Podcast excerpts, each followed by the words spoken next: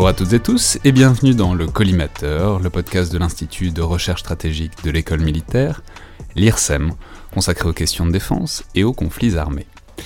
Je suis Alexandre Jublin et aujourd'hui pour une émission consacrée au Liban, envisagée euh, sous l'angle militaire sans doute dominant pour expliquer les dernières décennies de ce pays, à savoir euh, la lutte toujours larvée et parfois ouverte entre Israël et le Hezbollah.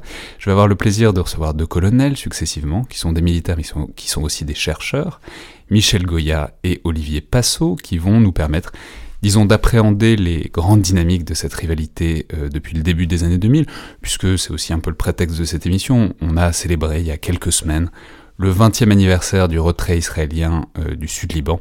On va évidemment revenir sur tout ça, sur ce qui explique ce retrait et sur ce qui s'en est suivi. Et pour cette première partie de l'émission, ce premier chapitre en quelque sorte de notre revue de cette longue guerre entre le Hezbollah et Israël, chapitre qui est donc le conflit de 2006, j'ai le plaisir de recevoir le colonel Michel Goya, historien et auteur que les auditeurs du podcast connaissent bien. Je, me disais à l'instant que je pense que euh, vous, êtes plus très loin du record de passage dans le podcast. Euh, J'ai pas recompté récemment, mais il y a quelques mois, on avait une égalité parfaite entre Jean Michelin et Olivier Schmitt qui se tiraient la bourre, mais peut-être que vous les avez euh, rattrapés depuis, ce qui évidemment s'explique par le grand plaisir pour tout le monde, et moi le premier, de vous écouter à chaque fois. Et au milieu de vos nombreux ouvrages, vous en avez consacré un à cette guerre de 2006, qui est euh, vraiment assez passionnante d'un point de vue opérationnel, comme, on va le voir. Un livre donc écrit avec le chef de bataillon Marc-Antoine Briand. Alors à l'époque, il était chef de bataillon, j'imagine qu'il a évolué depuis. Euh, qui a euh, servi au Liban au sein du bataillon français de la force intérimaire des Nations Unies au Liban, la FINUL, livre qui est donc intitulé Israël contre le Hezbollah, chronique d'une défaite annoncée 12 juillet 14 août 2006, paru aux éditions du Rocher en 2014. Donc bonjour et merci beaucoup d'être avec nous. Bonjour. Évidemment, dès qu'on parle du Liban, on pourrait facilement y consacrer une série de 20 émissions et on serait loin d'être au bout, donc il va falloir qu'on fasse des raccourcis. Je vais donc avoir le mauvais rôle et euh, faire ces raccourcis, et je vais donc essayer de planter le tableau de la situation en 2006, au moment où cette guerre éclate, Reprenez-moi évidemment si je passe un peu rapidement par-dessus un détail euh, qui vous semble central, ce qui en écrivant cette introduction m'a paru complètement inévitable, et évidemment que je vais tomber dans ce travers. Donc, il faut rappeler que Israël avait envahi le Liban en 1982, en pleine guerre civile libanaise, dans le cadre de l'opération nommée, euh, avec une certaine ironie tragique, Paix en Galilée, euh, pour des raisons dans lesquelles on peut évidemment pas entrer maintenant parce que ça nous prendrait 5 heures à peu près, mais dont je signale qu'elles sont notamment très bien étudiées par un chercheur de l'IRSEM, euh, Eddie Baranet, dans son ouvrage Comment perdre une guerre, une, théorie du contournement démocratique, vers lequel euh, je renvoie, comme vers le podcast qu'on avait fait avec lui l'an dernier. Donc, Israël envahit le Liban et il se passe à cette occasion les tragédies qu'on sait, notamment les massacres de Sabra et Shatila. Mais pour autant, euh, évidemment, Israël n'avait pas vocation à s'y maintenir, et euh, l'armée israélienne, se retire donc en 1985 euh, de l'essentiel du pays. Cependant, il continue d'occuper, en quelque sorte en gage, une bande de territoire au sud Liban, contre la frontière israélienne, ce qui leur permet d'avoir en quelque sorte un espace de protection, une sorte de glacis protégeant le territoire israélien.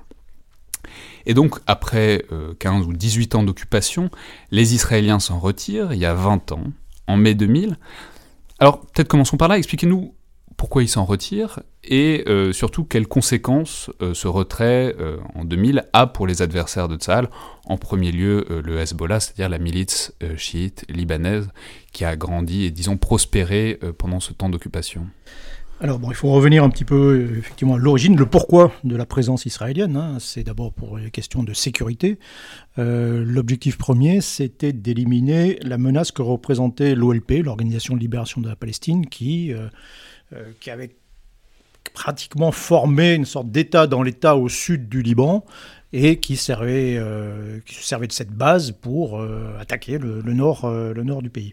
Et donc le projet israélien, c'est d'abord de détruire euh, ce, qu'on appelle le Fataland, hein, de détruire cette euh, l'armée du, l'OLP, même de chasser éventuellement l'OLP de, la région, et euh, secondairement de de modeler aussi d'une certaine façon le Liban en s'associant avec le clan Gemayel, qui était euh, clan dominant chrétien phalangiste, et qui était, à ce moment-là au pouvoir. Et donc c'est en gros, l'idée c'est de neutraliser d'une certaine façon le Liban comme, menace. et donc ce projet était réussi d'une certaine façon, euh, au moins du point de vue de l'OLP, c'est-à-dire que l'opération Paix en Galilée a eu pour, au moins pour résultat opérationnel de détruire euh, l'OLP en tant qu'organisation militaire, en tant que menace militaire. Mais le problème, c'est que l'OLP finalement a été remplacée euh, par, par d'autres organisations, elles sont nombreuses hein, au Liban, dont le Hezbollah qui, qui a émergé à, à cette occasion. C'est-à-dire qu'en 1982, donc Israël intervient résout en, à moitié, disons, le problème de ces réfugiés palestiniens qui attaquaient euh, Israël, mais évidemment, euh, la nature ayant horreur du vide, euh, pas un problème chassé, il y, en a, il y en a un autre qui apparaît. Oui, c'est-à-dire que la présence israélienne et la présence aussi, on l'oublie, mais on a été quand même présents, nous aussi, Français, occidentaux, par le biais de la FINUL, qui a été créée quelques années auparavant, euh, mais aussi par la force du multinational de sécurité de Beyrouth, qui est, euh, où on a essayé euh, là aussi de faire une opération de stabilisation, de calmer un peu les, choses, ce qui a été absolument désastreux. c'est le au passage pour la France, c'est le plus grand désastre militaire. Le Liban a été l'occasion du plus grand désastre militaire euh, depuis la fin de la guerre d'Algérie, hein, pour nous, il faut, faut quand même euh, le rappeler. Euh, Avec l'attentat notamment du Drakkar oui, à Beyrouth. Pas que, pas que. Hein. Oui, bien sûr, bien sûr. Il faut quand même donc il y, a un attentat où plusieurs dizaines de militaires français ont perdu 56 la vie. soldats sont, sont tués. Jamais autant de soldats n'ont été tués depuis français en une seule journée. C'était en quelle année en, en, octobre 83. Mais au total, il y, a eu, il y, a eu, autant de soldats français qui sont tombés en 18 mois dans cette opération qu'en Afghanistan en 11 ans. En 11 ans. Euh, et pas seulement au Drakkar. Euh, et donc, oui, on est tombé dans un piège dont on pourrait parler d'ailleurs, euh, parce que c'est une expérience aussi traumatisante pour les armées. dans le, la mémoire collective, c'est quelque chose d'extrêmement important. Cette, on pourrait faire toute une sous-série du podcast, je pense, ah sur, le Liban. Sur le Liban, on pourrait faire beaucoup de choses, effectivement. Mais voilà, toujours est-il que, en gros, finalement, Israël se retrouve un peu embêté par sa victoire. Euh, ils ont chassé l'OLP du Liban en tant qu'organisation, hein, encore une fois, euh, structurée. Bon, et, puis se retrouve en situation, bon, qu'est-ce qu'on fait finalement euh, On est là, et puis qu'est-ce qu'on fait? On se retrouve face à d'autres organisations, effectivement. Le, le, Hezbollah qui est créé en 1982. avec le parrainage de la Syrie et de l'Iran, et qui est un instrument anti anti-Israël, hein, en premier lieu. et est-ce qu'il y a une certaine logique interne à ce moment-là? Enfin, je veux dire, il y a une armée étrangère qui occupe le, Liban. Évidemment que dans une société aussi divisée et avec autant d'influences, notamment iranienne et syrienne que le Liban, évidemment qu'il va y avoir quelque chose qui va se créer. Quoi. Ah non, mais bien sûr. Le Liban, euh, en 1983, le Liban, c'est euh, euh, c'est la Gironde en superficie. Et à l'intérieur, il y a 150 000 euh, euh, hommes armés venant de 20 euh, nations différentes et avec plusieurs dizaines d'organisations différentes. Exactement comme la Gironde, quoi. Voilà, à peu près. Et, et donc oui, alors ce qui se passe, c'est qu'Israël se décide de finalement de rester et de militairement et de euh, se protéger par un glacis, comme vous l'avez évoqué, donc euh, et d'occuper le sud, la zone tampon, en disant voilà, alors eux plus des forces locales associées, ce qu'on appelle l'armée du, Liban Sud, euh, en disant ben voilà, on va protéger le, le territoire en occupant cette zone. De la même façon qu'ils ont finalement occupé aussi euh, les territoires palestiniens euh, à, titre de glacis, euh, à titre de, zone de protection. Et, puis ça se passe pas forcément comme prévu. parce que bah, se met en place justement avec particulièrement le Hezbollah, c'est pas la seule organisation, mais c'est l'organisation principale qui se développe à cette occasion et qui mène une guérilla contre euh, une lutte contre, euh, Israël euh, au sud Liban et c'est une guérilla qui va se révéler finalement efficace, très coûteuse pour les, Israéliens. Je crois qu'il y a, il va y avoir 1000 Israéliens ont perdu 1000, 1000 hommes, 1000 soldats, 1000 policiers aussi au Liban jusqu'en 2000. Donc c'est quelque chose qui été très coûteux et finalement suffisamment coûteux pour qu'ils décident d'abandonner. Quoi. et ça correspondait aussi un peu un changement de doctrine en se disant, bon voilà, euh, occuper la sécurité en occupant les territoires. En 2005, ils ont évacué également militairement Gaza. Euh, la bande de Gaza, euh, c'est coûteux. C'est coûteux, on, se fait harceler, on se fait attaquer, c'est coûteux, donc on préfère assurer notre sécurité à distance. On va former un mur, on va créer un mur euh, de sécurité, et puis avec notre capacité de frappe, bah, finalement, on aura le même effet, on, on assurera notre sécurité différemment. Donc c'est la raison pour laquelle euh, lassé, usé. Il y a quand même un général israélien qui, aussi, qui a été tué par le Hezbollah euh, au sud Liban. Hein. Euh, c'est un des très rares exemples que, l'on ait. bien, finalement, ils vont décider de, d'évacuer la zone. Ce qui consacrera, bien évidemment, la victoire du Hezbollah et, le, la raison d'être, la force de ce Hezbollah, qui, euh, sera la première victoire finalement du Hezbollah contre, euh, contre Israël. Ouais, bah, il faut le dire du coup, parce que du coup, vu que le Hezbollah s'est vraiment fondé et structuré dans ce contexte-là, donc comme une espèce de guérilla, mais en même temps, on va évidemment revenir dessus, c'est aussi plus qu'une guérilla parce qu'il y a, enfin, y a, un niveau de structure et il y a un niveau d'intégration, il y a un niveau d'organisation qui est très rare pour une guerre euh, dissymétrique comme ça. mais voilà, peut-être parlons disons des, modes d'action du Hezbollah, à la fois de son implantation locale dans ce territoire qui est le sud-Liban et puis autour euh, la région, et puis euh, comment dire ce qui fait sa puissance, qui lui a permis d'amener à cette euh, victoire, même si c'est une victoire incrémentale, mais qui se matérialise en 2000. Il y aura une grande victoire ensuite qui sera 2006. Oui, alors la particularité du Hezbollah, d'abord c'est une organisation chiite qui recrute dans la population chiite libanaise, qui est la population la plus pauvre, la plus population déclassée. Euh, donc elle, recrute euh, dans, cette, euh, dans cette zone. Alors c'était pas la seule, hein. elle a été en concurrence avec l'organisation Amal notamment, mais elle a réussi voilà, à s'implanter. Et sa particularité, c'est que effectivement c'est une organisation complète. Alors c'est plutôt le cas effectivement des organisations chiites que des organisations sunnites qui sont souvent beaucoup plus fragmentés. Euh, on a d'autres exemples, hein, comme l'armée du Mahdi qui va se former en Irak, etc. Donc c'est une, organisation complète qui est intégrée, c'est un véritable État dans l'État en réalité, euh, avec une armée, euh, avec une... Un chef un chef, bien sûr, un, vrai. Mais qui est un chef de guerre, quoi, qui est. oui, oui, oui.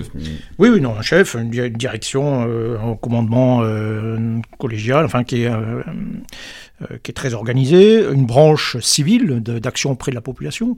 Euh, le, le Hezbollah offre aussi euh, euh, une offre de justice, une offre administrative, une offre d'éducation. Euh, cette population, pour la plupart déshéritée, c'est une, une Il faut préciser que pour ceux qui sont allés au Liban, qui ont vu notamment dans la décennie 2000-2010, il y avait, il y a des régions où c'est des villages Hezbollah où tout est intégré par le Hezbollah, où, enfin, c'est vraiment un mouvement qui englobe toute la société et qui du coup, euh, enfin, dont on comprend bien que le prolongement armé est en cohérence avec, disons, un espèce d'enveloppement de, de, la société, enfin en tout cas de certaines zones euh, du Liban.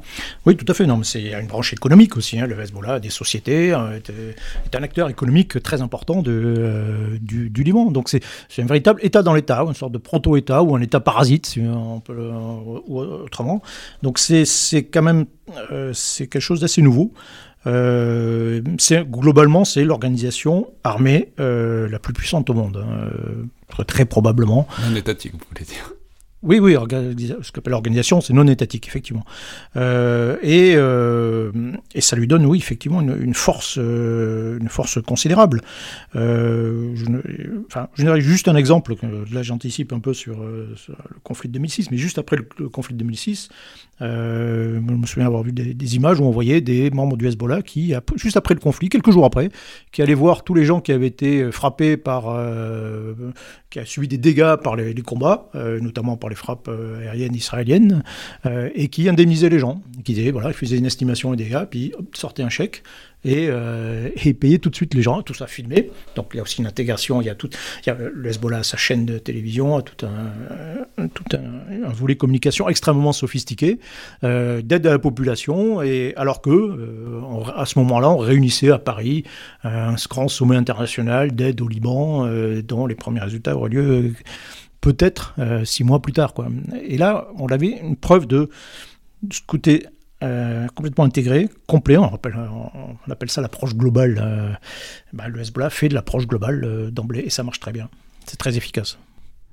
Ouais, mais alors, du coup, parlons de ce moment, en fait, d'entre-deux, quoi. Donc, après le retrait israélien en 2000 et avant euh, le conflit de 2006. C'est-à-dire, en quelque sorte, comment est-ce que le Hezbollah se reprojette dans ce sud-Liban euh, délivré, disons, de la présence israélienne Et euh, comment est-ce qu'il se réorganise et pourquoi est-ce que ça amène sa structure, en quelque sorte, vers le nouveau conflit qui va éclater à l'été 2006 Alors, alors le problème finalement du Hezbollah, c'est justement sa victoire là aussi. Euh, c'est pour reprendre un peu les... Dire, moi je suis un grand admirateur de l'historien Toynbee, euh, qui, euh, raisonne en termes de défi-réponse. Le, le, Hezbollah a été créé pour un défi, la présence israélienne au Liban. Bon, bah, il a trouvé une réponse, il a réussi, et puis là d'un seul coup il se retrouve sans finalement, sans justification, forcément, sans légitimité. Donc son, euh, comment dire, son, son obsession, mais sa politique, ce sera de continuer finalement le combat contre Israël. Israël n'est plus euh, au sud Liban, mais euh, on dit voilà Israël continue à être une menace. elle occupe encore, il y a une petite ferme, on appelle ça la ferme de la Sheba, donc c'est un petit territoire euh, minuscule contesté entre le Liban, la Syrie, Israël, on ne sait pas trop à qui c'est, mais c'est occupé par les Israéliens. Donc on dit voilà le, Liban n'est pas encore complètement euh, libéré, euh, et donc il y a des actions euh, militaires régulières dans, ce coin-là, et puis il continue à faire pression sur, sur, sur Hezbollah, il y a des attaques, il y a des, avec nouveaux, nouveaux modes d'action, notamment des attaques à la roquette sur, sur le nord du, territoire, et puis le, Hezbollah associe aussi son combat avec les organisations palestiniennes, le Hamas, etc. Donc s'intègre dans un combat plus global euh, contre Israël. Mais, encore une fois, la justification de l'existence du Hezbollah, c'est la lutte contre Israël. Oui, on perçoit bien le risque existentiel, pour, euh, puisque c'est sa raison d'être, de ne plus avoir de lutte euh, contre Israël. Mais donc c'est comme ça que ça éclate en juillet 2006, quand un commando du Hezbollah s'infiltre donc par-delà par la frontière israélienne et tue huit soldats israéliens euh, et en enlève deux autres. Et évidemment, bah, Israël répond donc, puisque, mais ce qu'on comprend bien aussi avec ce que vous nous avez expliqué, c'est-à-dire si on abandonne euh, l'occupation et qu'on décide que bah, c'est la capacité de réponse qui est la meilleure défense, bah, quand il y a quelque chose comme ça, évidemment qu'il faut répondre extrêmement fort, et ça va être une réponse extrêmement forte avec un conflit qui dure à peu près un mois, on va y revenir, mais un conflit qui est passionnant, notamment du fait de la dissymétrie totale euh, des forces conventionnelles. Euh, Israël a notamment la suprématie aérienne totale, le Hezbollah n'a pas d'avion et a quasiment pas de capacité solaire. Et pourtant, euh, ça va être un résultat très mitigé, voire franchement une défaite, puisque ce, en un mois, disons, Israël va perdre 119 hommes et avoir 750 blessés, ce qui est évidemment un niveau assez inacceptable pour une armée moderne, en tout cas dans l'esprit occidental. Euh, même si on ne sait pas exactement combien euh, le Hezbollah a de victimes en face. Mais il reste dans tous les cas que ça va être une défaite au moins apparente pour euh, Israël. Alors comment expliquer ça malgré le décalage colossal des forces, en tout cas des forces conventionnelles telles qu'on les imagine Alors bah, Israël déjà a perdu parce qu'on n'a pas réussi en réalité. C'est ça, c'est c'est un peu paradoxal. Dans les faits, ça peut se discuter. Hein. C'est plus un résultat de jeu de Go que de jeu d'échecs. Hein. Il y a un jeu de Go, il y a les deux camps ont des points à la fin. Hein, bon. Euh, là, Israël peut dire à juste titre qu'effectivement, euh, ils ont frappé très fort et que depuis 2006, il n'y a plus d'attaque du Hezbollah euh, contre le territoire israélien. Donc on dit, voilà, bah, finalement, on a dissuadé le Hezbollah. Bon. En réalité, quand on revient sur le moment, les objectifs tout de suite qui a été fixés par Ehud Olmer, le Premier ministre, c'était, voilà, on va, en fait, on va détruire le Hezbollah. Enfin, d'abord, on va récupérer nos deux prisonniers, et ensuite, on va écraser le Hezbollah. Il ne faut jamais négliger la l'importance dans la mentalité israélienne de récupérer les prisonniers et de pas laisser d'otages de, et de pas laisser d'hommes derrière. C'est ça qui déclenche généralement le, feu du ciel de la part d'Israël. Exactement. Mais euh, et donc oui, il y a eu des objectifs en réalité très ambitieux qui ont été euh, qui ont été lancés dès le départ, et à partir du moment où vous ne les atteignez pas, ou à partir du moment où Israël résiste, où le Hezbollah résiste effectivement à, au feu du ciel, à une puissance, les Israéliens ont lancé euh, plus de, de, bombes, de munitions en tout genre sur le Hezbollah, enfin essentiellement euh, sud du Litanie, c'est une région de 50 km sur 20, hein. deux fois plus de munitions contre eux que contre toutes les armées arabes pendant la guerre du Kippour. Quoi. Euh, donc il y a un déchaînement de, de force considérable, et puis finalement, le Hezbollah a résisté, en reparler. Mais, et donc, au bout du compte, bah, voilà, quand, quand, David résiste à Goliath, quand vous résistez un round à Mike Tyson, bon, c'est un exemple un peu ancien quoi, qui revient, mais bah, c'est vous le vainqueur, quoi, en réalité. Hein. C'est, et donc là, la surprise, c'est ça, c'est effectivement cette, cette résistance.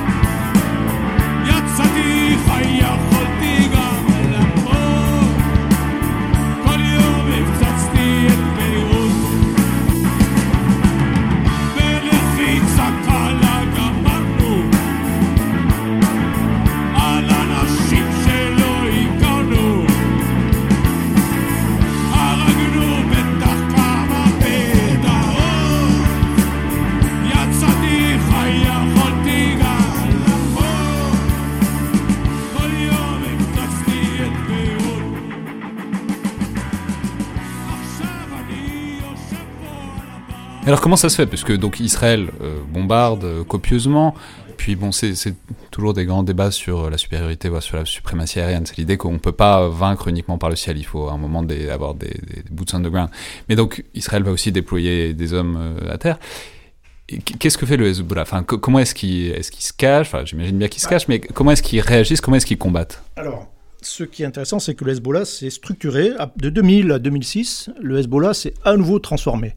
Euh, au début des années 80, c'était une organisation clandestine, on va dire, euh, qui s'est transformée ensuite en une organisation de guérilla, de lutte euh, armée beaucoup plus importante en volume.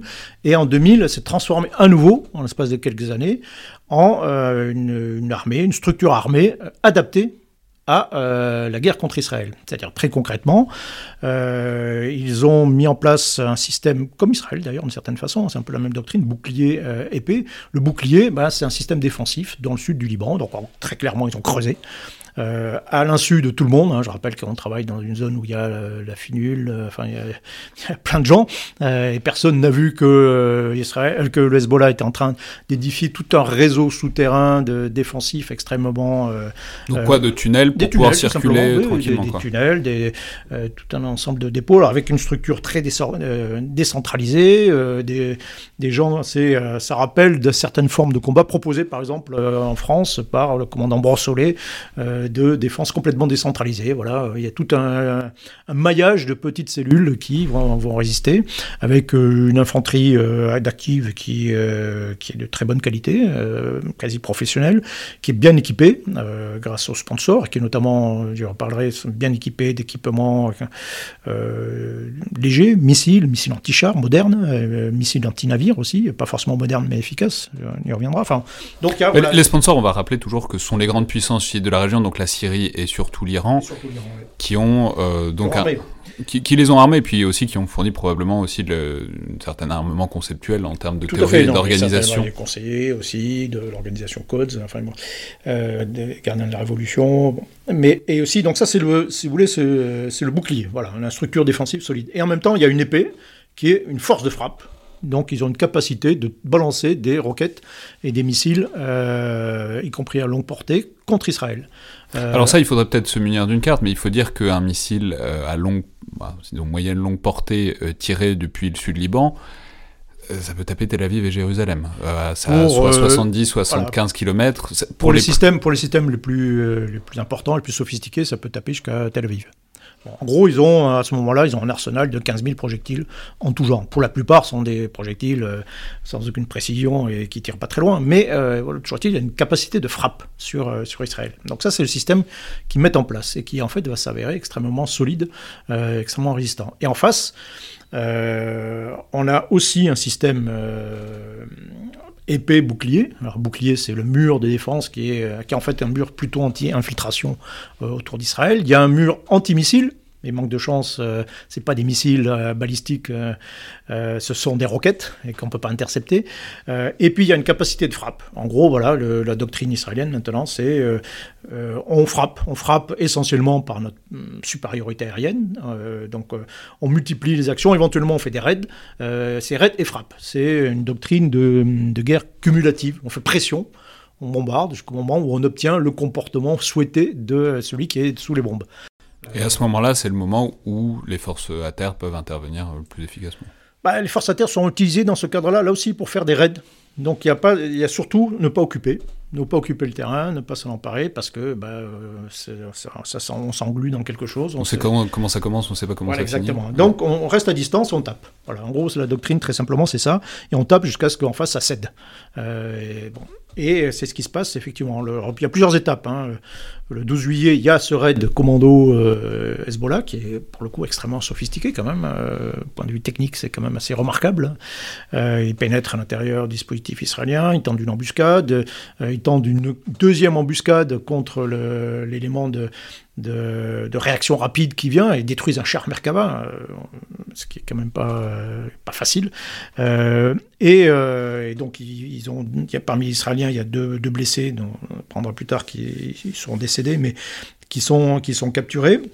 Les Israéliens envoient par exemple des drones, un drone au-dessus de, de, de, du village où se trouvent apparemment ces deux prisonniers, puis ils voient d'un seul coup, il va partir des véhicules identiques partant tous dans tous les sens, euh, et, et, avec l'incapacité évidemment de les poursuivre, dans lequel se trouvent les, les deux prisonniers. Donc, ce que je veux dire, c'est quelque chose de très sophistiqué. Oui, c'est pas des péniclés qui, qui non, juste non, ont fait un coup de main, c'est un truc prévu, théorisé, organi organisé. Tout à fait, c'est du haut niveau. Alors, pourquoi l'ont-ils fait? Ça aussi, on peut se poser une question. Je pense que le Hezbollah a été surpris par la réaction israélienne, euh, l'ampleur de la réaction. Euh, il ne faut pas oublier qu'à ce moment-là, il y a aussi une opération militaire qui est en cours contre le Hamas euh, à Gaza. Euh, et la première réaction israélienne, c'est de lancer une campagne de, frappe contre la menace principale constituée par le Hezbollah, qui est sa, force de frappe à longue portée. Euh, ils détruisent, il y a une cinquantaine de lanceurs, ils détruisent cette menace. Bon, euh, ce qui est un succès pour le coup. Et puis on aurait finalement on aurait pu s'arrêter là, quoi, essayer de négocier à ce moment-là. Et puis les Israéliens décident de, lancer à nouveau, en réalité, deux campagnes de raid et de frappe sur le Hezbollah directement, mais aussi sur le Liban en réalité.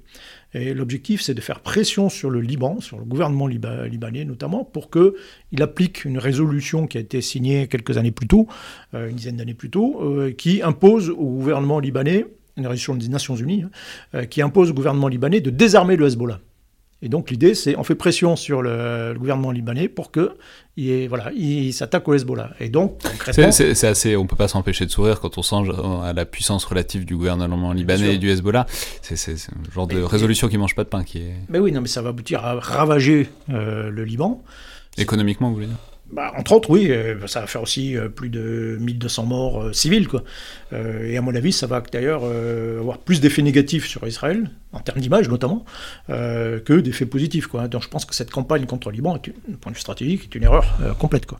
Et puis il y a la campagne contre l'Hezbollah, et avec plusieurs objectifs. Le premier, c'est de tuer Hassan Nasrallah, le chef, c'est de décapiter l'organisation. Donc on tape tous les bunkers, toutes les zones où on pense qu'ils se trouvent, notamment dans, dans le banlieue sud de, de Beyrouth. Bon, c'est un échec.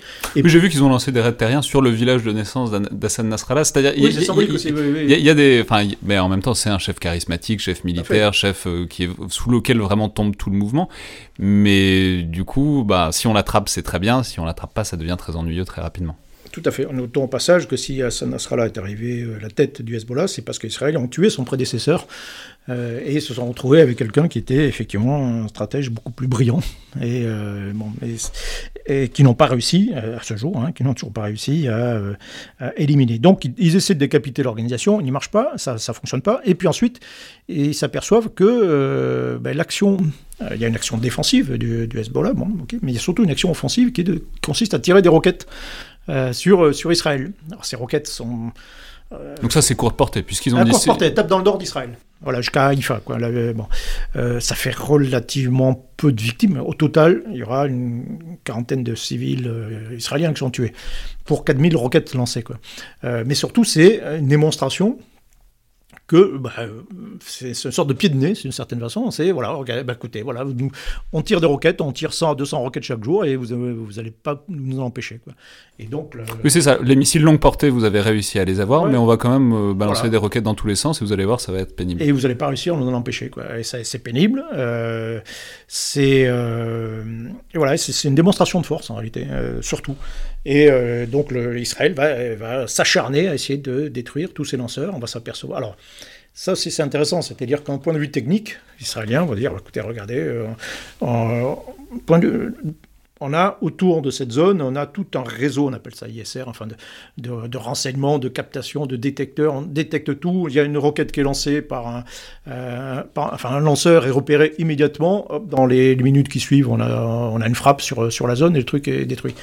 Bon, sur quoi le Hezbollah euh, répondait, mais écoutez, pas de problème, euh, on l'a anticipé depuis très longtemps, et vous pouvez détruire ce que vous voulez, de toute façon on en a des milliers, ça ne coûte pas cher, euh, ce sont des systèmes qui pour la plupart sont automatiques, donc voilà, on tire, puis après on s'en va. C'est-à-dire on met un minuteur, et donc, vous, tapez même pas un membre du Hezbollah, ah c'est juste le lanceur lui-même. Le lanceur lui-même, c'est pas c'est du consommable.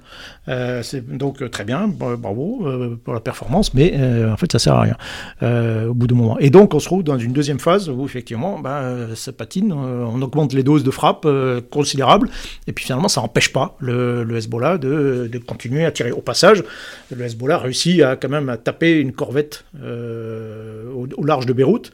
donc une corvette ultra moderne israélienne qui se fait frapper par, par un missile anti-navire au large de Beyrouth au vu de tout le monde, donc euh, tout le monde voit la corvette israélienne en train de, en train de flamber, donc là aussi, point de vue euh, symbolique, c'est euh, c'est considérable. C'est aussi, symboliquement d'ailleurs aussi, c'est un peu, comment dire, ça témoigne aussi un peu de, de l'aveuglement, de la négligence un peu israélienne. Euh, ok. En fait, ils ont sous-estimé très largement euh, la menace et la capacité de, du Hezbollah. Et, et, ils ont été un peu, un peu légers, notamment dans, dans cette affaire, un peu négligents, et, et, le payent.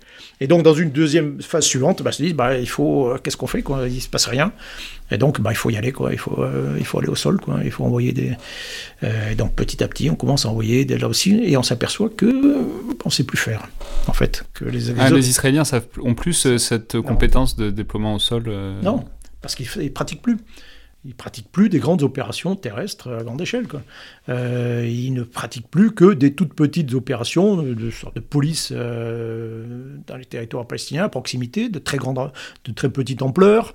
Euh, au passage, c'est intéressant, c'est qu'ils ont réorganisé leur logistique dans quelque chose qui ressemble un petit peu aux bases de défense françaises en 2006, et ça va être un désordre absolument, ça va aboutir à un désordre logistique considérable à ce moment-là. Et bon, il y a des chefs des, états-majors qui sont complètement euh, euh, dépassés par, euh, par les événements, parce qu'ils ont complètement perdu des savoir-faire d'opération à grande échelle. Voilà, Alors à ça, il faut toujours rajouter, quand on parle d'Israël, la composition de l'armée, qui est évidemment toujours une donnée, puisqu'il y en a beaucoup qui sont toujours des réservistes. Il y a évidemment une armée de métiers professionnels, mais il y a aussi énormément de réservistes qui sont incorporés.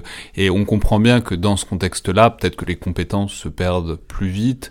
Euh, disons sur à l'échelle de plusieurs années ou de plusieurs décennies, que quand on a une armée entièrement professionnalisée qui fait que ça, que ça, que ça. Alors, particularité d'Israël, c'est que c'est une armée très jeune. Euh, c'est une armée de conscription euh, jusqu'aux échelons en grade de, contact, on va dire. et c'est une armée très jeune, ce qui a ses, ses, avantages, mais aussi ses inconvénients, notamment de ne pas avoir de mémoire ni d'expérience. Une armée qui oublie très vite. Et donc là, en 2006, il n'y a plus personne qui, a connu les combats de, des années 80, par exemple. Les derniers combats à grande échelle menés par l'armée israélienne, c'est l'opération Paix en Galilée. Et bon, plus personne ne sait faire ça. Il n'y a plus personne. Et il y a ça. Et ensuite, il y a effectivement y a une réduction des, ressources, des réservistes en particulier, qui sont devenus complètement un peu négligés quand même, très largement dans, cette affaire. les, réservistes, ils servent justement pour plutôt pour les grandes opérations. Quoi. et puis comme il n'y en a pas, bah, finalement, bon, là, là, aussi, on a fait quelques économies là-dessus. Et puis quand il a fallu à nouveau le déployer, bah, on s'aperçoit que bah, ils sont parfois plus mal équipés que le Hezbollah, que les gens qui combattent, et que c'est tout ça est géré dans un désordre absolu. Et puis quand, quand euh, on est habitué à mener des petites opérations très ponctuelles de, quelques centaines d'individus, quelques milliers, vraiment grand, très grand maximum, d'un seul coup, il faut gérer euh, vous avez, avez l'équivalent de la, force opérationnelle terrestre euh, qui est engagée d'un seul coup euh, en quelques jours. Quoi. Euh, et là, bah, les états-majors sont saturés, par exemple, d'informations. Quand il y avait un soldat qui était tué dans une opération, bon, bah, tout s'arrêtait à ce moment-là, enfin avant. Et puis là, bon, bah, d'un seul coup, on, fait, on renoue aussi avec la violence, l'intensité des combats, et ça, ça trouble énormément les Israéliens, qui s'aperçoivent qu'ils sont extrêmement maladroits euh, lorsqu'il faut changer de portage, il faut sortir de cette, pure campagne de frappe et de raid et qu'il faut mener des opérations euh, euh, importantes, notamment à Bin Jebel, donc c'est le lieu de naissance d'Hassan Nasrallah, donc c'est la ville qui est au centre, c'est un peu le capital du Sud-Liban qui est au centre, et il faut essayer de s'en emparer.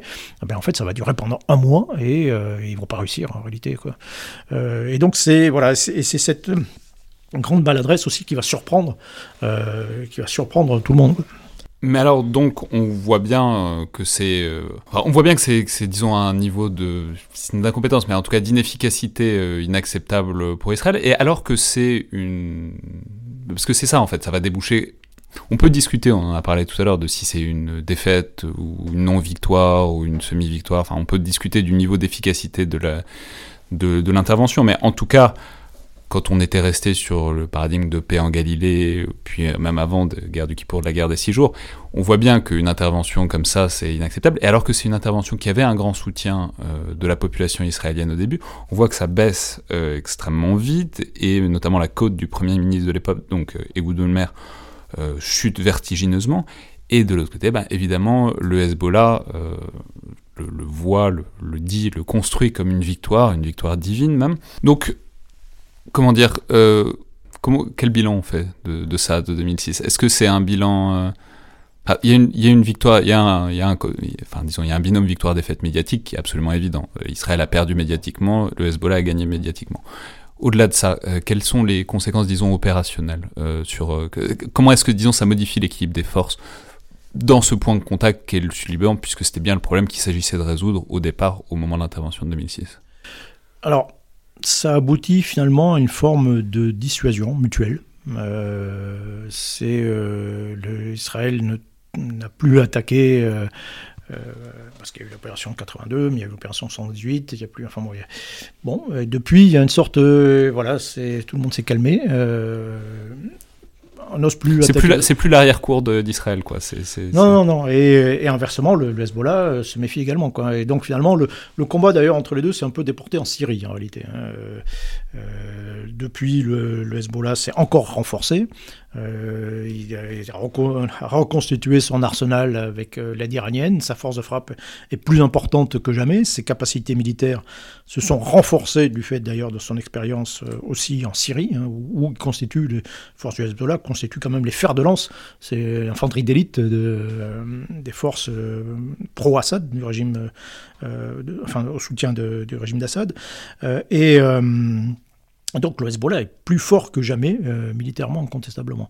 Inversement, enfin de l'autre côté, du côté israélien, il y a eu quand même une grande remise en cause. Euh, après, après le conflit, il y a eu une commission qui a été mise en place.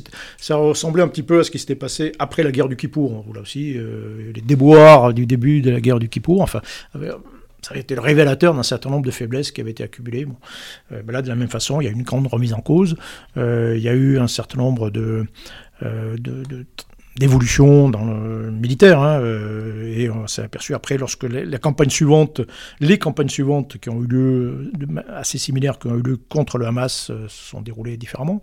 Mais le Hamas lui-même aussi a évolué, euh, s'adapter. Et le dernier conflit de 2014, par exemple, beaucoup, a été beaucoup plus difficile euh, à mener pour, euh, pour Israël, parce que là aussi, le, Hamas était monté en gamme, comme l'avait fait le, Hezbollah.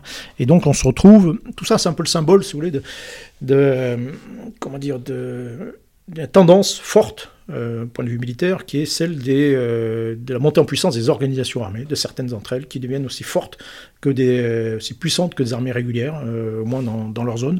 2006, d'ailleurs, à, à cet égard, c'est une année importante, point de vue militaire, puisque je pense que c'est une année charnière.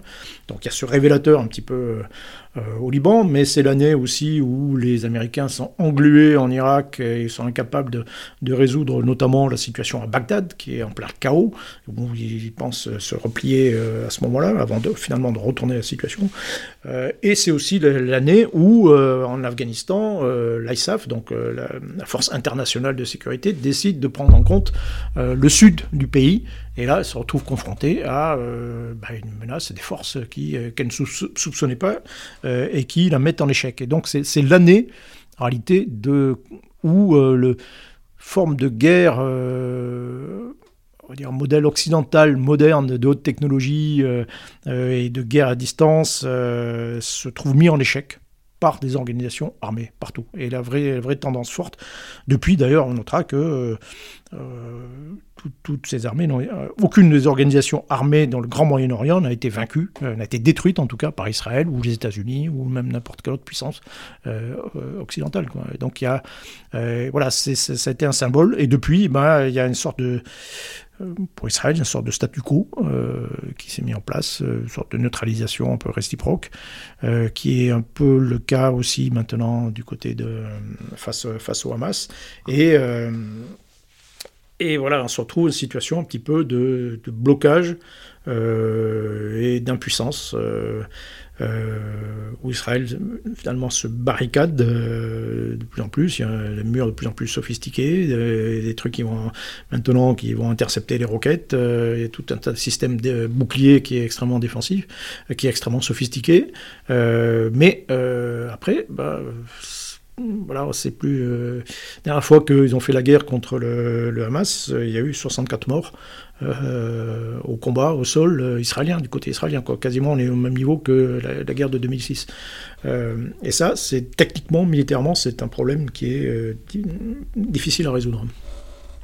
Très bien, bah merci beaucoup Michel Goyard. Donc je rappelle, je rappelle votre livre, donc écrit en 2014 avec Marc-Antoine Briand, Israël contre le Hezbollah, chronique d'une défaite annoncée 12 juillet, 14 août 2006, qui entre bien plus dans le détail évidemment euh, qu'on a, pu le faire à l'instant, sur tous les côtés notamment opérationnels euh, de cette guerre de 2006. Merci beaucoup. Merci.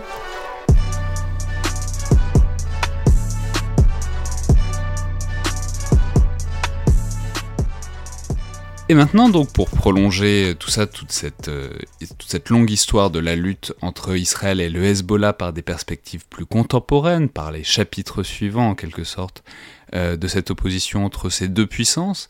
J'ai maintenant le plaisir d'avoir en ligne le colonel Olivier Passot, euh, chercheur associé à l'IRSEM, et qui a signé en janvier dernier une excellente note de recherche, comme toujours évidemment disponible en ligne, intitulée La stratégie d'Israël face au renforcement du Hezbollah, la centralité du renseignement. Donc bonjour et bienvenue dans le collimateur. Bonjour Alexandre. Alors, on, va reprendre un peu là où on avait euh, laissé la situation avec euh, Michel Goya, à savoir bon, au lendemain de la, guerre de 2006. Et je vais peut-être euh, commencer par vous poser la question, par la, même question avec laquelle on avait fini avec Michel Goya, c'est-à-dire la question en quelque sorte du bilan, du, du retexte, du retour d'expérience du point de vue israélien. Disons, quelles sont pour vous les principales leçons ou, du moins les critiques opérationnelles qui ont été retenues de ce qui est sinon, euh, à travers cette guerre de 2006, sinon une défaite, du moins une non-victoire, et en tout cas certainement un revers du point de vue de l'image euh, de l'armée israélienne. Oui, en fait, la guerre de 2006 euh, a été l'occasion pour le Hezbollah de tenir en échec l'armée israélienne pendant toute la durée du conflit, qui a duré 33 jours.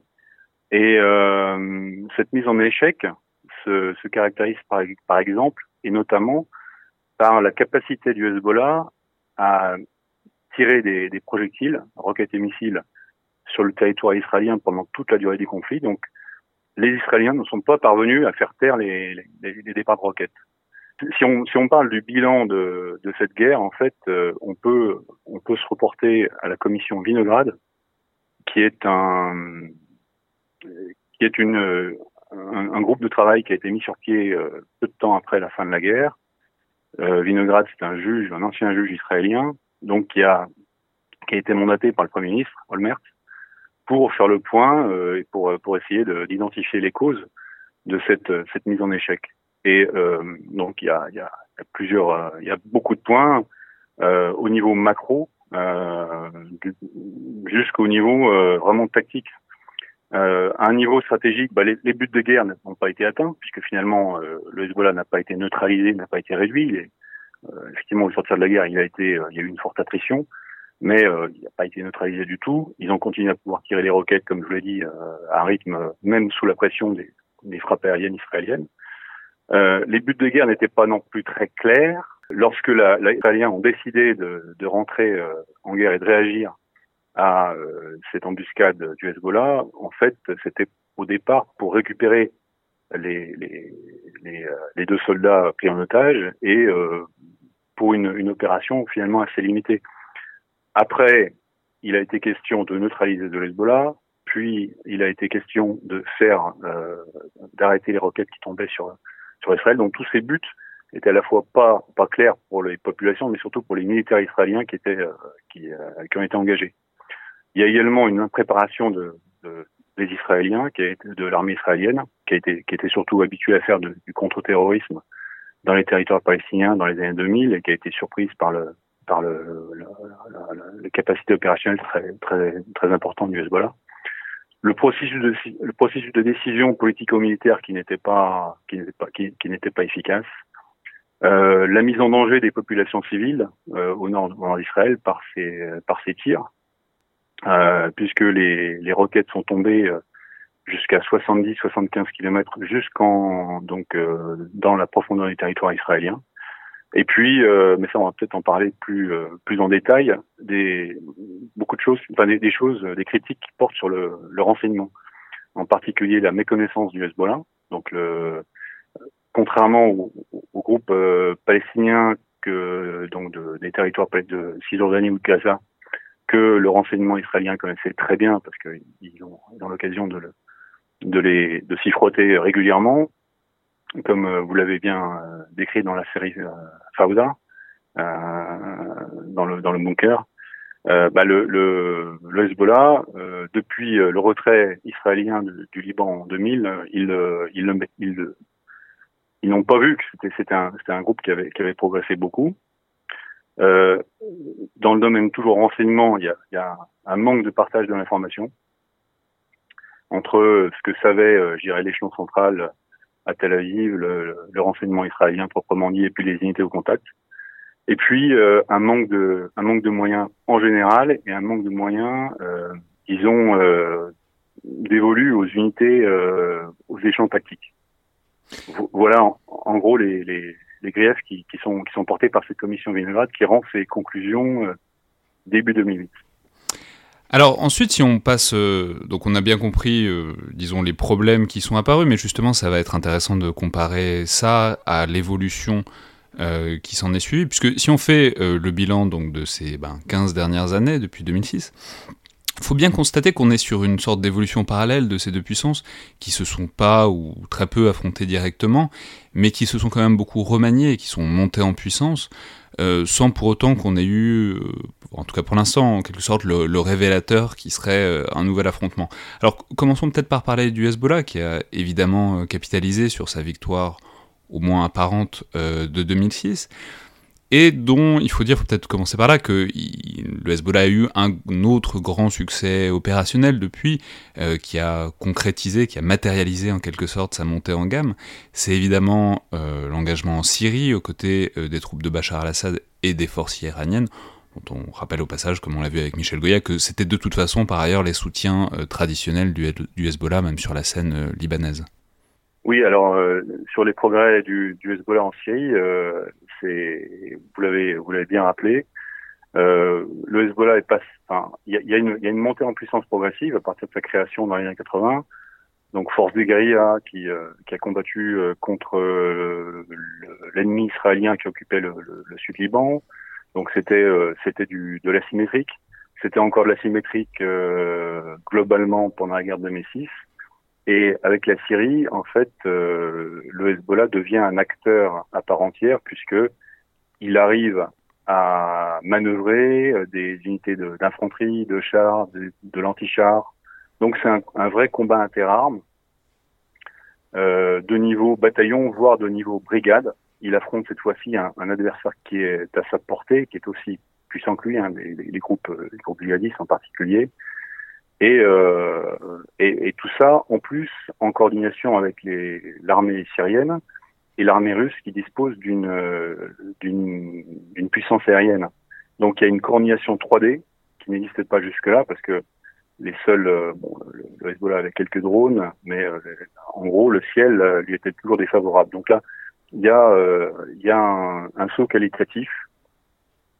Donc ça c'est la, je dirais, le, le, Hezbollah est devenu un acteur militaire complet, capable à la fois de faire des actions de, de basse intensité, donc d'acteurs de, asymétriques du faible au fort, mais il est également capable de, de faire du combat interarmes conventionnel, et puis il peut agir dans d'autres champs de la conflictualité comme le, le, cyber, où ils sont pas mauvais. Ça c'est un point très important qui inquiète les Israéliens. L'autre aspect, ce sont les roquettes euh, oui, c'est ce que j'allais dire, c'est que c'est que par rapport, même par rapport à Israël, donc ça c'est la, la, partie, c'est en quelque sorte la démonstration de force euh, en Syrie, mais euh, il y a aussi effectivement une montée en puissance de ce qu'on a vu, en fait, vous, et vous l'avez bien décrit, être en quelque sorte le socle de la puissance ou en tout cas de la capacité de nuisance du Hezbollah, c'est-à-dire les capacités balistiques, donc les capacités à lancer des roquettes et même des missiles à moyenne et, et longue distance, qui pourraient donc toucher tout le territoire israélien. Exactement. Alors s'agissant, oui, s'agissant de ce, de ce stock et de cet arsenal balistique, c'est le cauchemar des Israéliens parce que euh, déjà en 2006, on, on, a donc on a, on a bien vu, enfin ils ont bien vu que euh, l'adversaire était résilient et depuis ils n'ont cessé de, de, progresser en jouant sur les sur trois axes d'effort qui sont euh, le nombre de projectiles, leur portée et, et leur précision. Alors, si on parle du, du nombre, Aujourd'hui, euh, selon les estimations des responsables israéliens qui ne se cachent pas euh, pour, euh, pour dénombrer le, la menace, on est autour de 100 000 ou 130 000 selon les, selon les, les, experts. donc c'est beaucoup plus qu'il y avait en 2006, hein, où on était plutôt à quelques dizaines de milliers, on était à peut-être 30 000 ou 40 000. Donc euh, la deuxième, euh, deuxième euh, donc ensuite c'est la portée. On n'est plus à 70 km de portée, mais on est à, à 200 voire 300 km de portée avec les, les missiles les plus performants, les Zelzal et, et, et Fateh. Donc là, le, le, le, sud du territoire euh, israélien est largement battu et cette allonge permet même au, au site de lancement de se déporter vers le nord. On sait que le sud Liban est, surveillé très méticuleusement par euh, les capteurs euh, israéliens, les avions, etc., les drones. Donc, euh, il est, il est avantageux pour les, pour le Hezbollah d'aller placer ces sites beaucoup plus au nord, de les disperser également pour, pour avoir une capacité de redondance si ces sites étaient détruits par, par l'armée de l'air israélienne. Et puis la précision, donc on est, euh, on était euh, dans les années euh, 80, 90 et même euh, même 2000 sur des sur des roquettes donc pas pas dirigées, hein, pas pas guidées, qui tombaient qui tombaient un peu un peu n'importe où. alors quand on vise une, un grand espace, une ville, effectivement, ça, ça, ça présente pas beaucoup de, c'est pas un gros inconvénient entre guillemets, si je peux me permettre. Mais si on si on vise un site à haute valeur, à haute valeur ajoutée comme des infrastructures qui sont qui peuvent être euh, donc vitales comme des aéroports, des ports, euh, des centrales thermiques, la centrale nucléaire de Dimonin ou euh, voilà. Dans ces cas-là, euh, la précision est extrêmement importante et euh, d'autant plus importante que les Israéliens ont développé une capacité antimissile qui est donc en plusieurs couches, notamment le, fameux Iron Dome. Ouais, mais alors ça, on va, on va en reparler euh, juste après. Mais euh, pour terminer en quelque sorte avec le Hezbollah, donc on a bien compris euh, monter en gamme sur le champ de bataille, monter en gamme des capacités balistiques. Et j'ai appris en vous lisant qu'il semblerait qu'il y ait même des velléités plus ambitieuses encore. En tout cas, c'est à la fois ce qu'affirme le Hezbollah et ce que craint Israël disons, d'attaquer euh, directement, voire même d'occuper euh, des, bastions, enfin des petits territoires au nord d'Israël. C'est-à-dire, il y a donc une volonté même de se déployer, de, grignoter, euh, peut-être, si l'occasion se présente, le territoire israélien Alors, ça fait partie du discours de, des cadres du Hezbollah, et en particulier de, de Nasrallah. donc depuis les dernières années, dans ses discours, il il est plus dans une seulement dans une rhétorique de défense Hein, c'était la résistance euh, à Israël. Hein, c'est bien comme ça que Hezbollah a, a, gagné ses lettres de noblesse. Mais maintenant, il veut défier l'adversaire sur son propre terrain. Donc effectivement, les roquettes, c'est déjà, déjà ça. C'est plus seulement, on, on, défend plus, mais on attaque. Et puis, euh, ils ont promis, euh, enfin, Nasrallah a promis, dans, et régulièrement dans ses discours, il dit, on va attaquer la Galilée, euh, on a les moyens pour le faire, pour lui, en fait, euh, il, euh, dans ses rêves les plus fous, ce serait de, de, de prendre un gage territorial en, en, territoire israélien, idéalement de prendre des otages. Hein. C'est qu'un otage, ça vaut, ça vaut très très cher, parce que les Israéliens euh, défendent, euh, payent très, payent très cher pour leurs citoyens. On pense euh, à, à Chalit, caporal Chalit, qui a été qui a été échangé pour 1000 1000 Palestiniens à l'époque. Donc, idéalement, ce serait de prendre des otages, ou à défaut de, de s'introduire dans un kibbutz au nord de, au nord d'Israël, et puis de planter le drapeau du Hezbollah, euh, d'y rester quelques heures avec éventuellement des, des commandos suicides ensuite qui, bon, qui s'effondreraient, qui effondreraient leur, leur peau, comme ça. Mais ça, ça serait euh, une victoire stratégique. Euh, donc euh, oui, il y a, y a, cette rhétorique d'attaque sur le sur la, sur la Galilée, mais je ne sais pas s'ils y croient vraiment en termes opérationnels sur la durée. Alors maintenant, si on prend en quelque sorte euh, l'autre côté du miroir, c'est-à-dire le, côté euh, israélien, euh, ce qui est très intéressant, c'est de voir si on, si on regarde sur la longue durée, depuis 2000 et depuis même avant, il y a un choix vraiment très explicite que vous décrivez de, de pousser la transformation et c'est-à-dire non seulement de plus occuper de territoire, de plus avoir, euh, disons, la, de plus tenir la terre, comme c'était le cas dans les années 80 et 90, mais même d'éviter euh, autant que possible euh, la confrontation directe contre le Hezbollah, et vraiment de tout miser à la fois sur le renseignement et, aussi sur les actions indirectes. Alors, quand même, commençons, puisque on, on est parti de là, et puis vous avez commencé à en parler aussi, puisqu'il semble bien que ce soit quand même le principal danger, ou en tout cas le danger le plus direct euh, du point de vue du point de vue israélien, qu'est-ce qu'ils font? Enfin, quelles mesures ont été prises? Alors, j'imagine que c'est à différents niveaux, mais contre ces menaces de, de tirs de roquettes et de missiles par euh, le Hezbollah? Euh, alors, vous avez tout à fait raison de dire que les Israéliens, en général, ont fait le choix de la non-guerre, ce qui un peu, ce qui semble, ce qui peut sembler paradoxal quand on sait et quand on observe le, renforcement euh, du militaire du Hezbollah euh, inexorable, on va dire.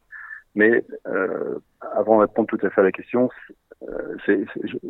le choix de la non-guerre s'explique en fait parce que les, les, les responsables israéliens, d'une manière générale, estiment que la prochaine guerre sera extrêmement destructrice pour le Liban dans son entier parce qu'il est difficile, il est impossible de séparer euh, le Hezbollah de son environnement et donc de traiter le Hezbollah, les cibles Hezbollah sans traiter, sans traiter des, cibles non militaires, on va dire.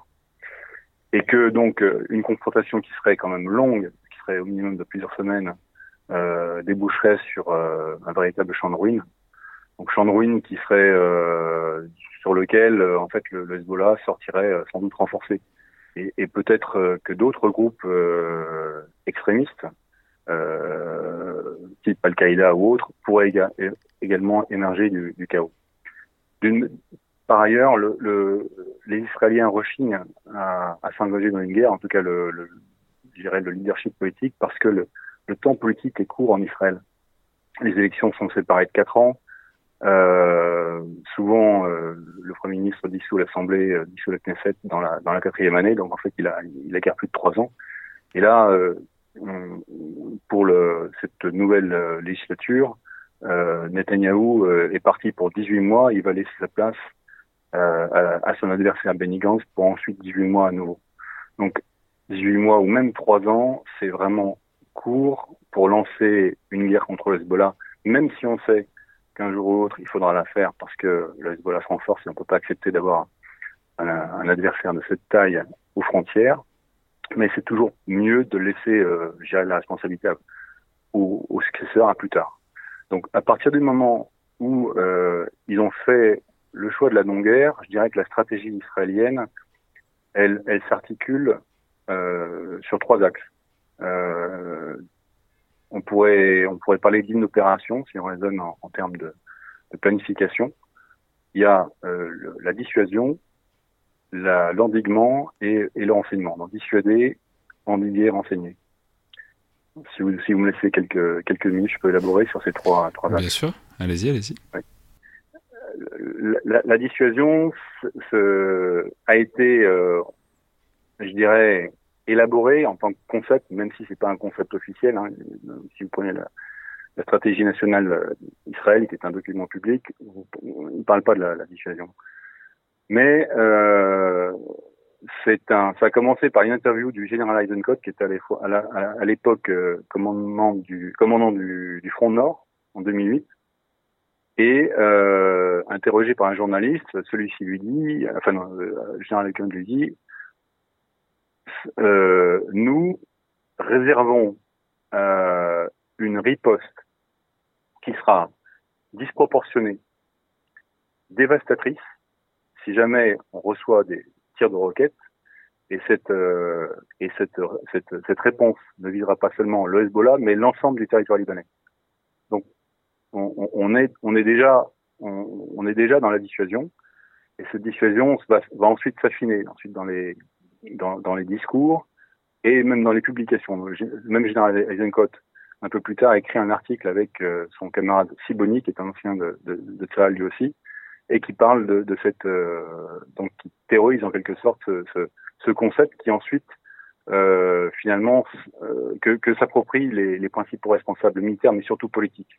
Donc en promettant une destruction à l'ensemble du Liban et pas seulement en disant la prochaine, c'est on, on renverra le Liban euh, cinq siècles en arrière, on verra, on verra le Liban à l'âge de pierre, etc. Donc c'est c'est une rhétorique qui est maintenant, euh, je dirais, acceptée, admise par les responsables, bon les, les plus durs, hein, pas les pas les pas les colombes évidemment.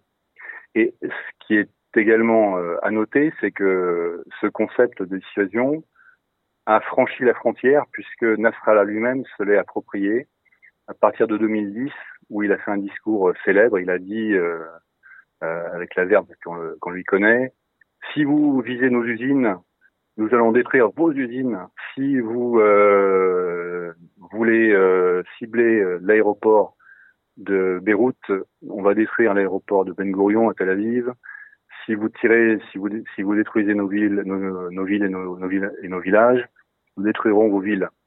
Donc il y a, vraiment une espèce de dissuasion réciproque qui se met en place à partir de là et euh, qui, qui également euh, qui s'inscrit dans une, sorte de règle du jeu que les, les deux adversaires euh, observent plus ou moins, sachant qu'ils sont assez symétriques l'un de l'autre.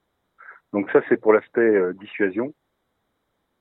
La deuxième euh, ligne d'opération ou la deuxième euh, deuxième axe de, de la stratégie israélienne aujourd'hui, enfin, depuis la guerre de 2006, c'est l'endiguement. Et euh, c'est ce qu'ils appellent, et ça ils l'écrivent dans leur document de doctrine, c'est la, la campagne entre les guerres. Donc la campagne entre les guerres, c'est un ensemble d'opérations ciblées euh, qui sont en général effectuées euh, à bas bruit, avec des moyens sophistiqués, militaires ou non militaires. Euh, alors dans les affaires non militaires, on peut avoir l'élimination d'un haut responsable, comme euh, l'élimination de Al-Mabrou, qui était un, un dirigeant, pas, cette fois-ci pas libanais, mais palestinien, dans un hôtel de Dubaï en 2010 par un, par un commando euh, israélien qui était euh, israélien qui était en qui était sous couverture avec des faux passeports. c'est également là pour, pour le coup euh, sur des avec une approche militaire euh, toutes les frappes aériennes en Syrie contre les objectifs Hezbollah ou Iran. Donc euh, ce que les Israéliens justifient comme étant une menace, car ce sont des le, ce sont des convois logistiques qui viennent renforcer en fait les capacités balistiques du Hezbollah. Donc pour eux c'est une ligne rouge donc, ce sont des, ce sont des frappes d'attrition suffisamment euh, significatives pour provoquer effectivement une attrition chez l'adversaire, mais, mais pas suffisamment pour euh, ne pas le forcer à réagir. Et donc, le, les Israéliens savent que le Hezbollah est également un acteur politique qui a une base électorale euh, et euh, qui doit réagir si euh, l'attaque dont il fait l'objet euh, atteint un certain niveau. Donc c'est cette idée de, de, règles du jeu qui sont euh, admises plus ou moins par les deux adversaires. On pourrait citer la dernière euh, escarmouche, la dernière escalade en date qui était en, en août-septembre dernier, en, été dernier, où euh, on avait, on a eu donc deux drones qui ont explosé dans la banlieue sud de Damas, de pardon de Beyrouth, et euh, qui ont provoqué des dommages relativement limités sur le sur des infrastructures Hezbollah. Le Hezbollah, Nasrallah a promis une, une, une riposte. Il a effectué cette riposte. Il a donc le Hezbollah a effectué euh, des tirs de missiles euh, guidés anti-chars contre un véhicule blindé le long de la ligne bleue, d'un côté israélien bien sûr, sur la, la communauté de dans la localité d'Avizim. Il n'y a pas eu de, c'était une frappe limitée. Et le, les Israéliens, en fait, n'ont pas réagi euh, outre mesure. Ils ont même eu la politesse de, faire semblant qu'il y avait des, blessés parmi les soldats israéliens. Ils ont ils ont vidé des tubes de ketchup sur les sur les sur deux soldats qui ont évacué par ils sont évacués ensuite euh, pour donner en fait pour donner la possibilité à, à Nasrallah et à Hezbollah de ne pas riposter à nouveau.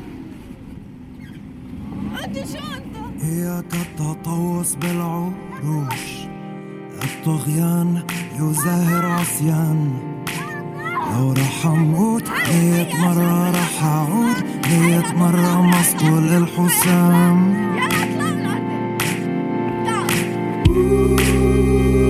حتى صفى جيشا يشبهني.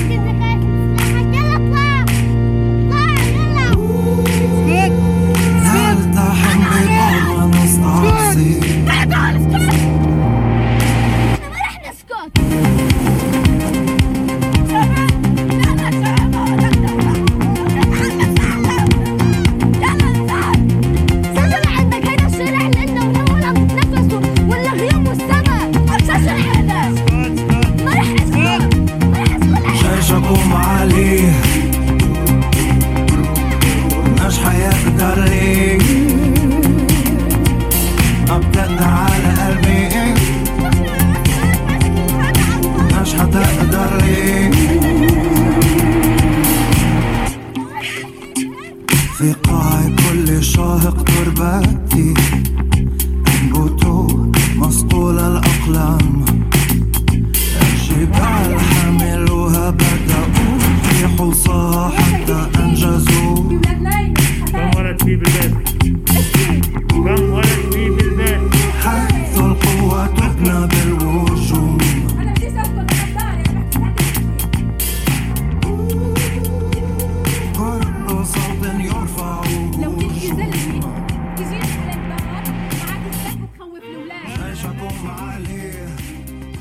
Alors, c'est intéressant que vous le formuliez en termes de dissuasion. Et enfin, à vous écouter, on a parfois l'impression d'avoir un petit remake, euh, disons, en version conventionnelle de, la guerre froide, euh, et des, disons des postures et des, du jeu à deux que, que, ça a pu impliquer. Mais juste avant de vous laisser passer à votre dernier pôle, qui est le pôle du renseignement, puisqu'on parle de dissuasion, on sait que bah, en fait, un des piliers de la dissuasion, c'est le fait qu'on ait des dommages mutuels plus ou moins assurés. Mais en l'occurrence, il y a, en tout cas pour Israël, un dispositif dont vous avez commencé à parler tout à l'heure, qui au moins théoriquement euh, est censé assurer une sorte de dissymétrie, c'est-à-dire s'assurer qu'au moins le, le, le, Hezbollah puisse pas infliger trop de dommages à Israël. C'est le dispositif euh, antimissile, anti-roquette. Alors il y en a eu plusieurs, il y a eu plusieurs itérations, mais le dernier en date, c'est le dispositif Iron Dome qui est donc censé intercepter euh, ces projectiles et donc éviter en quelque euh, éviter qu'il y ait une sorte de parité entre les deux et essayer de, au moins de limiter euh, les dommages à moyenne et longue distance que pourrait faire le Hezbollah.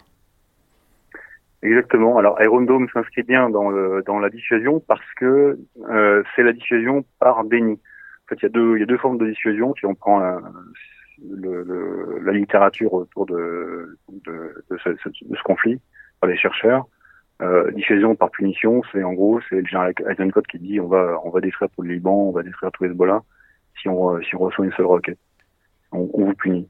Euh, la dissuasion par déni, c'est euh, le message qui consiste à dire bon, vous pouvez toujours tirer des roquettes, vous pouvez toujours faire quelque chose, mais nous on a on a un ou deux coups d'avance, on a les moyens technologiques, une avance technologique qui nous permet de, se prémunir contre toute euh, toute menace. Donc Iron Dome, effectivement, c'est euh, un ensemble de c'est un dispositif qui s'articule autour de trois éléments, hein. donc des, radars euh, qui, vont détecter les départs de coups et, ensuite anticiper les, trajectoires. Une, intelligence, un, système de commandement et contrôle qui va faire partir le, les missiles intercepteurs si euh, la roquette va tomber sur, sur une zone euh, habitée ou sur une zone sensible. Et puis euh, le troisième élément, évidemment, c'est les missiles. Donc Iron Dome a été déployé, euh, je crois, à partir du début des années 2010, donc après après les guerres de 2006, mais aussi après les différentes euh, confrontations avec, avec le Hamas à, à Gaza. Et aujourd'hui, il couvre une bonne partie du territoire israélien, pas tout le territoire parce que ça coûte ça coûte, une, ça coûte très cher. Mais alors justement, dans quelle euh... mesure est-ce qu'il a été testé ou pas ce... Enfin, c'est-à-dire, on sait que le, le, problème de ces dispositifs euh, d'interception et de défense euh, antiaérienne, c'est que, enfin, surtout dans un contexte comme ça, c'est que ça sature, quoi. C'est-à-dire, il y, y, a une certaine capacité, et puis au-delà de ça, certaines capacités, bah, il y a forcément des choses qui passent entre les mailles du filet. Donc, en quelque sorte, quelle est la quelle est la confiance que euh, les Israéliens ont dans, dans, dans Iron Dome Et puis, est-ce que cette confiance-là a déjà été euh, testée en quelque sorte? Alors, il, oui, il, il est, Iron activé très régulièrement hein, parce qu'il y a, il alors il y a, il aujourd'hui, euh, ça fait longtemps qu'il n'y a pas eu de roquettes qui sont parties du territoire euh, libanais, mais en revanche, de, Gaza, il y en a beaucoup.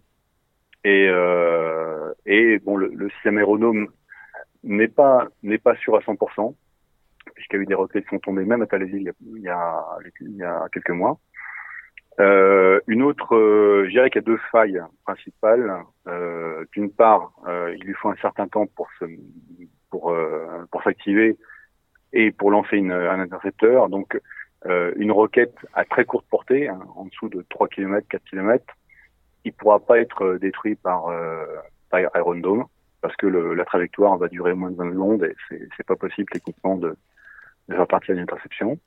Et puis euh, donc, comme j'essaie de l'expliquer, Iron Dome va en fait déclencher euh, les missiles intercepteurs uniquement sur les roquettes ou sur les missiles dont la trajectoire est estimée tomber sur un sur un point euh, euh, un point sensible.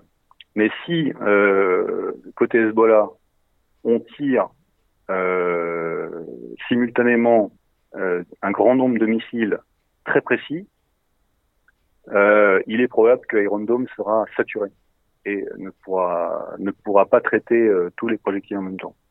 Et euh, évidemment, le, stock de missiles d'Iron Dome, il est, tenu secret, on le connaît pas, mais il est certainement limité. On sait que le, le prix d'un missile intercepteur, c'est 50 000, 70 000 dollars peut-être. Bon, c'est, peut-être, c'est à peu près 100 fois plus que, euh, enfin, 10 ou 100 fois plus selon les catégories de missiles ou de roquettes qui peuvent être tirés par l'adversaire. Donc on, on, voit bien là qu'il y a, en cas de conflit, en cas de conflit qui s'éternise, qui dure, qui, qui, dure plusieurs semaines ou même plus, on peut imaginer que le stock de missiles Iron Dome sera épuisé. Et à ce moment-là, si l'adversaire dispose lui encore de, de, roquettes et de missiles en état de fonctionner. On parle de 100 000 roquettes pour le Hezbollah. C'est un, c'est une source de vulnérabilité, importante pour le, pour les IDF, pour les forces israéliennes. Ouais, alors donc là on a bien les donc on a les deux premiers pôles donc dissuasion, endiguement, mais donc on mesure aussi à la lumière de ce que vous venez d'expliquer sur le fait que ben ces, capacités militaires de disons de protection, de sanctuarisation, de sanctuarisation du territoire israélien sont sont pas infinies. Il y a il faut évidemment avoir un autre levier qui est euh, disons agir sur la durée, agir dans le temps, et puis surtout, euh, puisque on n'a pas donc cette volonté d'occuper le terrain, mais cette volonté euh, d'intervenir très vite et très fort euh, s'il y a besoin. Il y a évidemment un troisième levier dont vous aviez commencé à, parler, enfin que vous avez évoqué en tout cas, qui est euh, le renseignement. Alors, dites-nous, bah, comment est-ce que le renseignement a été modifié et surtout, disons, quelle place il a pris, comment est-ce qu'on l'a replacé dans le dispositif israélien à la lumière des manquements de 2006 que, que vous avez évoqués? Alors, vous l'avez très bien dit, le renseignement, c'est quelque chose qu'on peut faire tourner en permanence, euh, que l'on soit en temps de paix, en temps de guerre, en temps de crise. Donc, le, le, les Israéliens font tourner leur, leur, leur, appareil et leur machine de renseignement euh, très fort. Euh, donc, le site du renseignement, même en temps de paix, on peut, on peut le faire tourner. On fait tourner les capteurs, on fait travailler les analyses, etc. Et on renforce les capacités. Donc, c'est pour répondre à votre question le renseignement a fait l'objet de, de, faveurs très importantes euh, depuis euh, depuis 2006. On considère que les budgets du renseignement en général, hein, euh, pas seulement renseignement militaire, ils ont été doublés depuis euh, depuis la depuis 2006 ou 2008. Donc il y a, y a des et, et le, sans parler des budgets militaires, hein, le, le, le, budget défense, il est il est quand même très élevé en Israël. Il est de 20 milliards de dollars, c'est un effort euh, beaucoup plus important que celui qui est consenti par par, euh, par les, les, nations occidentales. On est à 5% du PIB à peu près. Donc, renseignement, ben, euh, des, des budgets, ça veut dire des moyens en plus, beaucoup de moyens.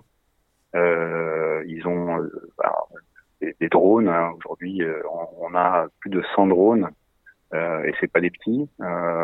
donc des Hérons, des, des Hermès, etc., qui sont des des, qui sont euh, qui sont bourrés de capteurs. Euh, des effectifs euh, qui ont également qui, sont, qui ont monté en flèche. songez que le, le, renseignement militaire israélien, c'est 9000 personnes, c'est 8000, 9000 personnes pour un pays qui fait 9 millions d'habitants.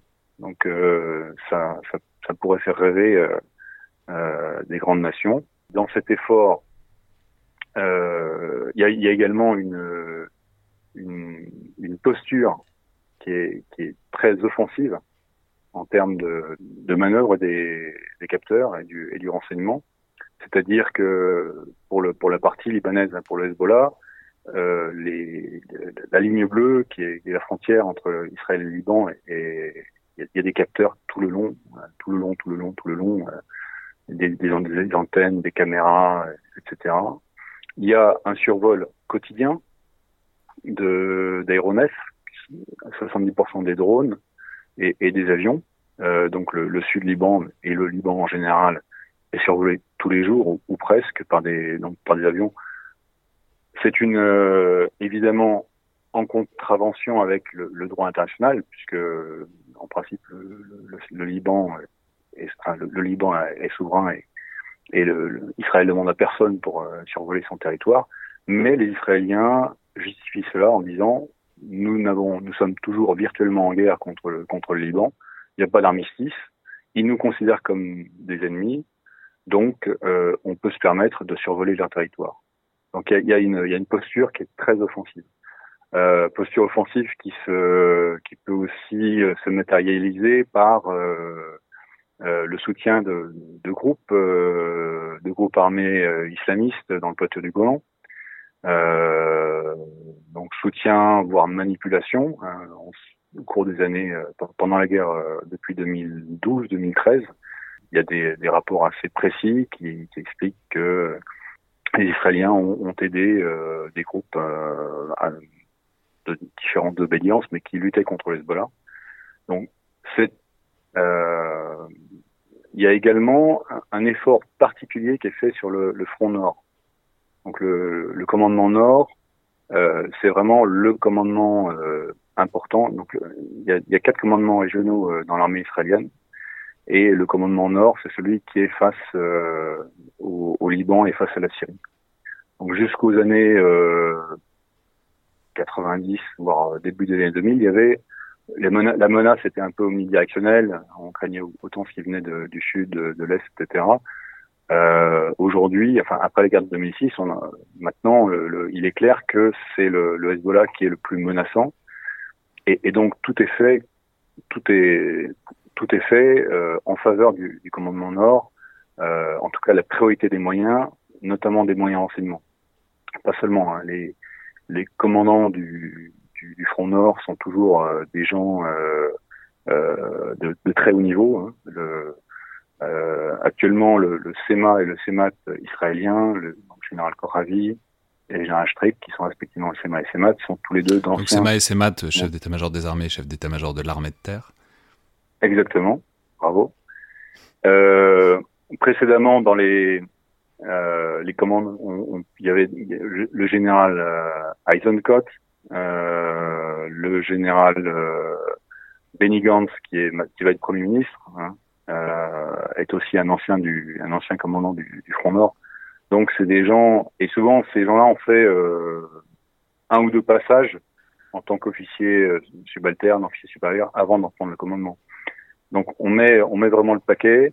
Euh, lorsqu'on va faire l'allocation des, des, des, moyens, des, capteurs, euh, ben le, sauf bien sûr euh, contingence particulière euh, ou priorité dans le sud, hein, vers Gaza, c'est toujours le, le, le, front nord qui aura la, la priorité.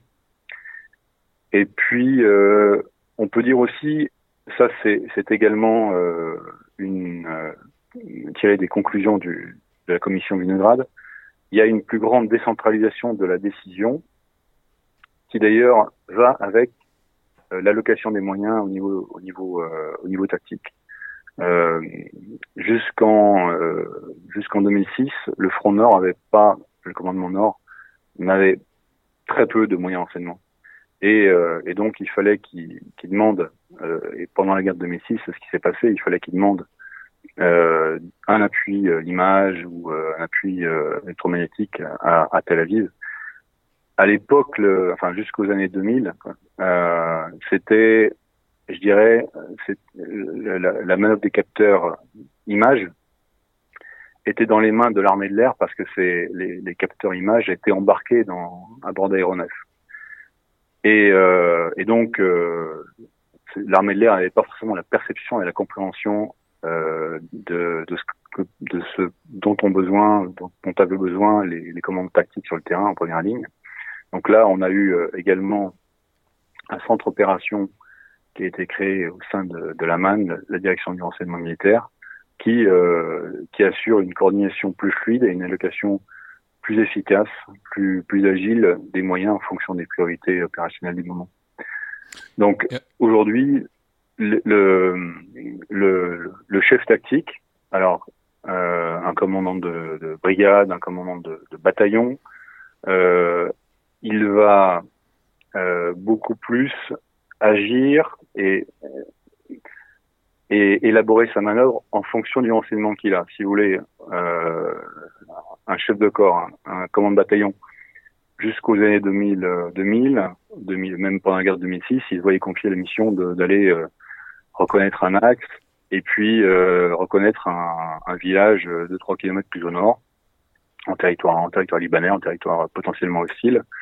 Et s'il recevait cette mission euh, pour la déclencher euh, deux heures plus tard, par exemple, euh, il allait concevoir sa manœuvre et donner ses ordres euh, le plus vite possible. Et il n'allait pas s'embêter à demander du renseignement à un échelon supérieur, sachant que le renseignement, il l'aurait euh, peut-être le lendemain. Alors qu'aujourd'hui, euh, en ayant des moyens renseignement propres au sein du, au sein d'une brigade, au sein d'un bataillon, et à plus forte raison au sein du commandement Nord, euh, bah le, chef, le chef tactique, donc le, ce fameux commandant de bataillon qui soit confié à cette mission-là, même si c'est dans deux heures qu'il doit partir, eh bien, il va demander à son équipe renseignement qu'est-ce qu'il y a sur cet axe, qu'est-ce qu'il y a dans ce village, et, il va concevoir sa manœuvre donc son concept d'opération pour remplir la mission donnée, à partir du renseignement. C'est le, c'est le concept de guerre basée sur euh, le renseignement, ça veut dire euh, intelligence-based warfare, que, que le général Koravik et maintenant SEMA cherchent à inculquer et à diffuser à tous ses officiers alors enfin, on va peut-être terminer pour, euh, disons, un, autre niveau, disons un niveau plus macro, mais sur cette importance du renseignement, sur le fait que, euh, ce qui est aussi très intéressant et que vous détaillez très bien, c'est qu'ils s'en servent comme euh, support d'opération de, communication de ce, renseignement, les Israéliens. Alors parfois c'est amusant. Euh, par exemple, comme quand ils injectent du, du, ciment à haute pression dans les tunnels transfrontaliers et que du coup ils font fuiter les images et on voit des, des entrées de tunnels qui sont noyées sous le ciment, donc ça c'est drôle, mais ça a aussi une vraie fonction stratégique qui est euh, de montrer, alors au Hezbollah bien sûr, mais surtout aux Libanais probablement plus largement, que euh, Israël sait ce qui se passe au Liban, et donc implicitement cette, euh, dissuasion dont vous parliez, c'est-à-dire l'idée qu'ils pourraient faire très mal s'ils étaient amenés à, à, reprendre les actions directes. Alors oui, vous avez très bien expliqué pour moi, ça, cette affaire est, une, est un coup de maître. Euh, donc, euh, c'est à la fois euh, euh, le résultat de l'action des du renseignement, des sapeurs, enfin du, du génie, euh, également des puis des, et, et, de, et de la communication. Et c'est vrai que on constate depuis assez peu de temps, depuis quelques années, je je je ne sais pas s'il y a des antécédents, euh, l'utilisation du renseignement à des fins autres que, que le renseignement. On, en général, le renseignement est destiné euh, à ce qu'on aux, gens qui ont besoin d'en connaître, selon l'expression consacrée. Or là, euh, donc Netanyahu, pour pas le citer, le Premier ministre, a utilisé par trois fois au moins euh, donc euh, un produit renseignement euh, et il l'a diffusé au grand public. Donc euh, dans, dans, mon papier, effectivement, je cite cet exemple du tunnel et je cite deux autres exemples qui viennent un peu plus tôt. L'un qui était en avril 2018, lorsque Bibi a fait une grande conférence de presse. Alors Bibi, on, va, on, va, on va, répéter que c'est le surnom euh, tendre et pas si tendre d'ailleurs, voilà. parce que tout le monde l'utilise de, de, de, Benjamin Netanyahu. Et là, il a, il a dit, voilà, euh, on a détourné 100 000 documents à Téhéran et euh, ces documents prouvent que l'Iran avait un programme nucléaire. Il a dit ah mais en fait c'est des documents qui remontent aux années euh, 2000, 99-2002 je crois. Euh, et donc, euh, ces documents sont, là, euh, ils sont en lieu sûr, euh, mais voilà on en a on a dérobé 100 000 documents qui étaient dans les archives et puis ils montrent le, le, hangar où, où sont stockés ces archives. Euh, deuxième exemple, c'est euh, un peu plus tard dans l'année 2018, euh, lorsque Bibi va à New York pour euh, l'Assemblée générale des Nations Unies. Et là, devant euh, devant toutes les nations, leurs représentants, il présente des photos aériennes de du sud de, de, Beyrouth, en particulier la zone de l'aéroport, dans laquelle il dit que sont enterrés des, des, des, des, missiles et des roquettes du Hezbollah.